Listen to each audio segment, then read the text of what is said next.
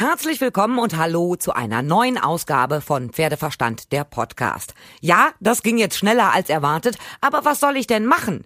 Ich hatte über Instagram gelesen, dass ganz viele Vielseitigkeitsreiter zum Lehrgang nach Warendorf gekommen sind. Zum Beispiel Josefa Sommer, Anna Vogel, Nadine Marzahl oder auch Anna Sima. Und ich war abends mit Freunden bei einem Italiener essen. Zufällig. Es dauerte wirklich nicht lange und da kamen einige Reiter rein. Und natürlich habe ich Anna Sima angesprochen. Hey Anna, machen wir mal wieder eine Podcast-Folge? Klar, wann denn? Wie sieht's denn mit deinem Zeitplan aus, habe ich gefragt. Lass mich gucken, also morgen reite ich um 9 Uhr Dressur, können wir ja danach machen, bevor es zum Gelände geht. Gesagt, getan. Ich war morgens da, hab bei ihrem Dressurtraining zugeguckt, ein paar Fotos gemacht und Videos und danach haben wir im Stall gequatscht. Über die kommende Saison, ihre Ziele, Ausgleichssport und auch über Neuigkeiten innerhalb des Privatlebens. Denn im Hause Sima steht in diesem Sommer eine Einschulung an. Respekt, wie Anna das alles unter einen Hut kriegt. Aber hört selbst.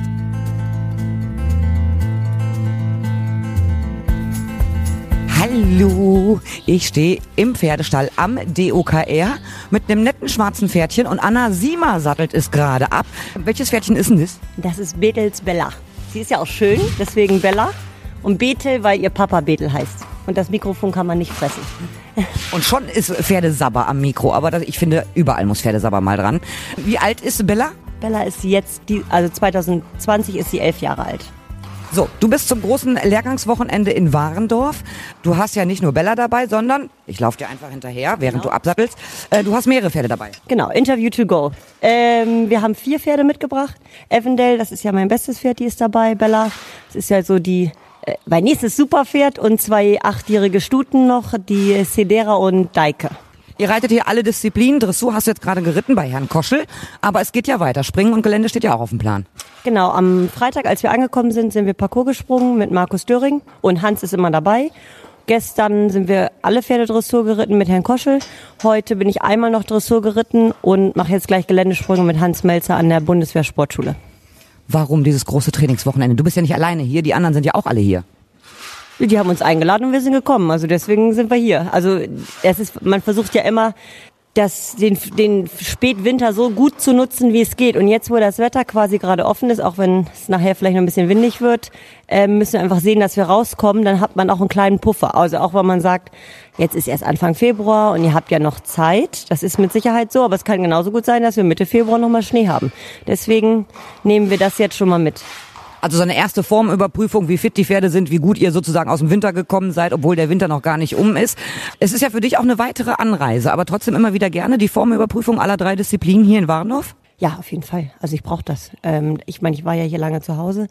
Es ist auch immer wie ein kleines bisschen nach Hause kommen. Ähm, für mich ist es toll, dass ich mich hier so auf die Pferde konzentrieren kann.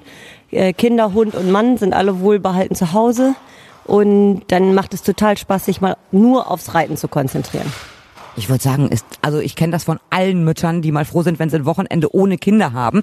Das hast du relativ häufig auf dem Turnier, dann ist aber auch natürlich die Turnierbelastung da und teilweise die Kinder ja auch mit. Genießt du das komplett mal nur Pferde, nicht mit Kindern?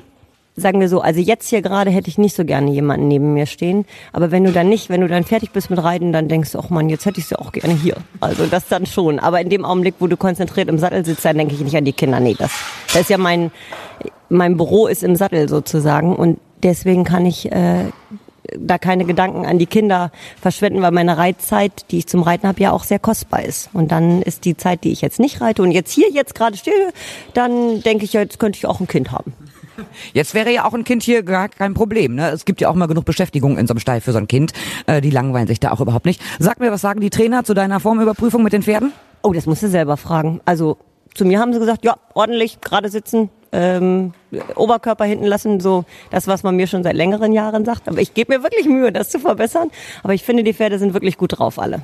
Toll, ich habe hab gerade gesehen, du hast die Wechsel geübt mit Bella. Bella nicht an dem Sattelschoner rumkauen die Wechsel waren wirklich sehr, sehr gut. Haha, ja, das fand ich auch. also das ist tatsächlich noch äh, ein Problem. Ich reite diese Stute noch nicht so lange. Und jemand anderes hat sie vorher geritten und dann ist ja die Feinabstimmung mit dem neuen Reiter auch immer noch was anderes. Jetzt bin ich ja niemand, der das über Kraft lösen kann oder Körpergewicht im Sattel und müssen uns deswegen irgendwie anders einigen. Aber das hat richtig gut geklappt heute. So, jetzt verrat mir mal was zu deiner Saisonplanung. Die Saison fängt ja jetzt so bald an. Wo geht's denn hin?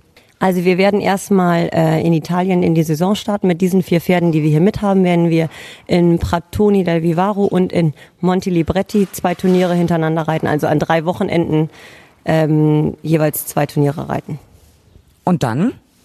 Und dann hoffe ich, wenn das alles gut klappt äh, und ich alles finanzielle auf die Kette bekomme, dann hoffe ich, dass ich mit Avondale nach Kentucky fliegen kann. Das wäre ja schon geil. Mega wert. Also ich ist ja super. Da gehen, das, ich will jetzt nicht sagen, dass das klappt. Es weiß ich, wenn wir da sind, dann, dass das klappt. Es ist ein ganz tolles Projekt und ich äh, würde mich sehr freuen, wenn das klappt. Von welchen Faktoren ist das abhängig? Naja, natürlich das Wetter. Also wenn wir jetzt noch mal zwei Wochen Schnee kriegen, dann, dann geht es nicht. Das Pferd muss gesund bleiben, der Reiter muss gesund bleiben. Ähm, man muss das, so eine Reise kostet ja auch äh, so ein ganz kleines bisschen Geld.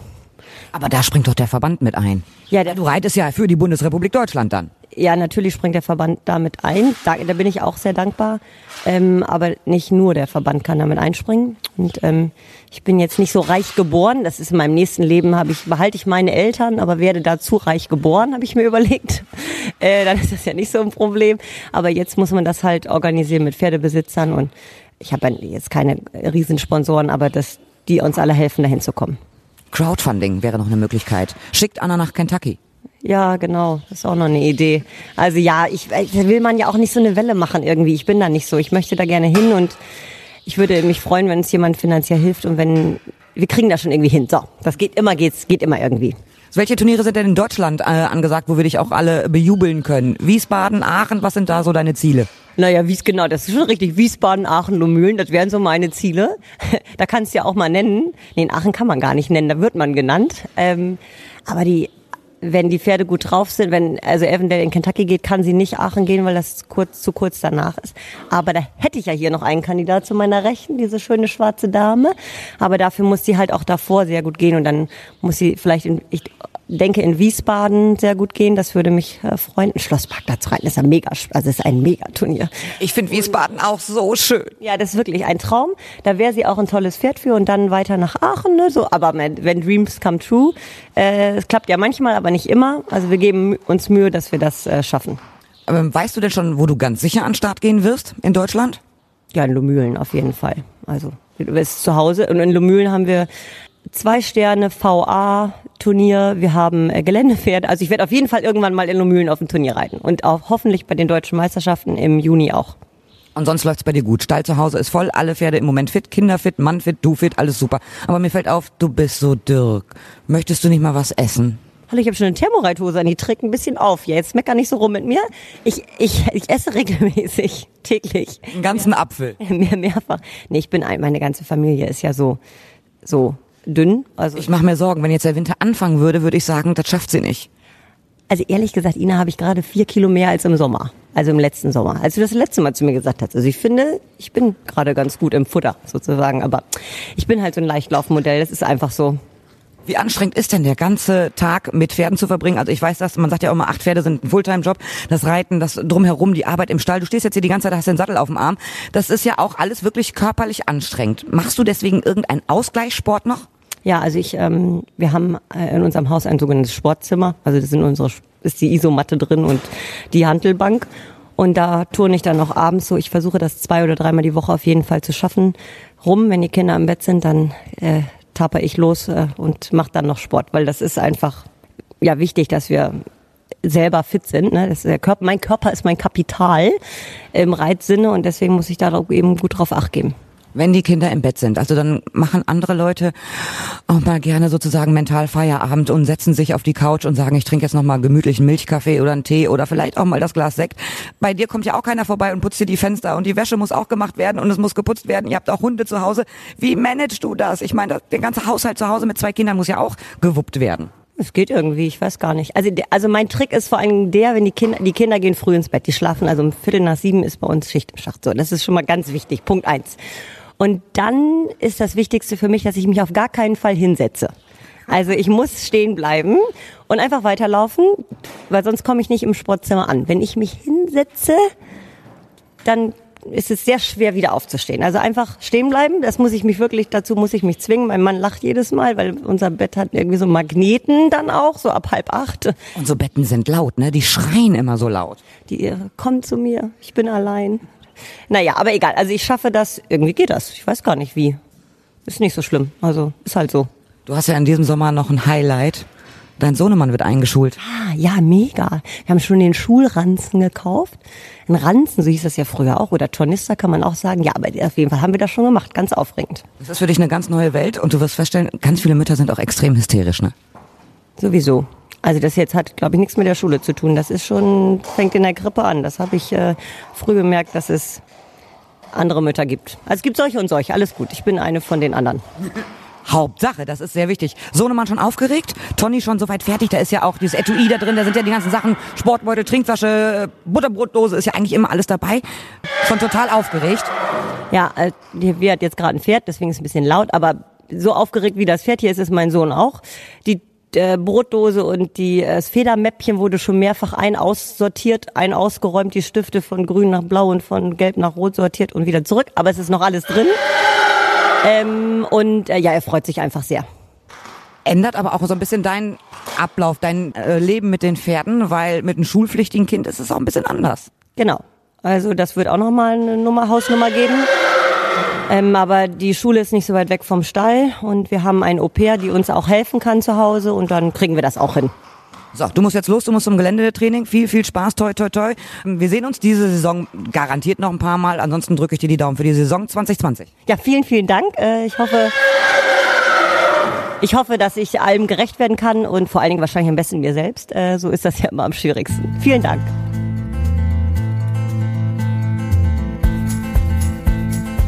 Ich hoffe, euch hat gefallen, was ihr gehört habt. In etwa zwei Wochen gibt es dann die nächste Folge.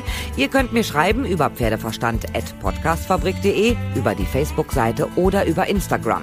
Ich freue mich auf das nächste Mal, hoffe, dass ihr dann auch wieder dabei seid, wenn es heißt Pferdeverstand, der Podcast.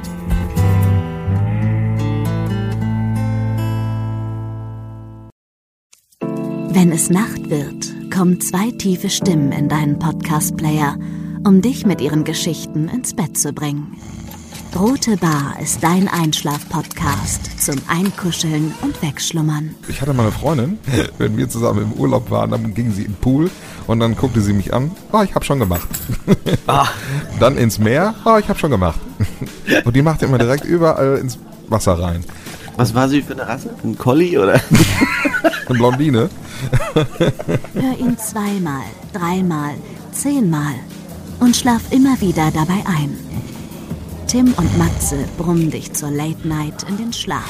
Was hältst du so von dickeren Bettdecken? Ich bin sowieso ein kleines Heizkraftwerk im Bett. Ist wirklich so, ich entwickle wahnsinnige Hitze nachts. Ich schwitze Ja. auch oftmals sehr viel. Na, wenn jemand an mir klebt, das Ach, kann wenn man so nicht zu leiden. zweit, kannst du nicht haben. Ja, zu zweit schon, aber bitte, bitte ein bisschen Abstand halten. Also so einschlafen ist okay, aber dann bitte irgendwann lösen und in seinen Bereich rüberrollen. Ich schlafe besser, wenn ich zu zweit schlafe. Ich glaube, es ist Gewohnheit. Das kann sein. Ich glaube, wenn man sich ein halbes Jahr hinter seinen Chef legen würde, dann würde man den von heute auf morgen vermissen. Das ist so ein bisschen wie das Stockholm-Syndrom. Kennst du das? Wenn der Entführer von einem lässt, dann vermisst man den. Schöne Träume mit Rote Bar Podcast, dem entspanntesten Podcast in Deutschland.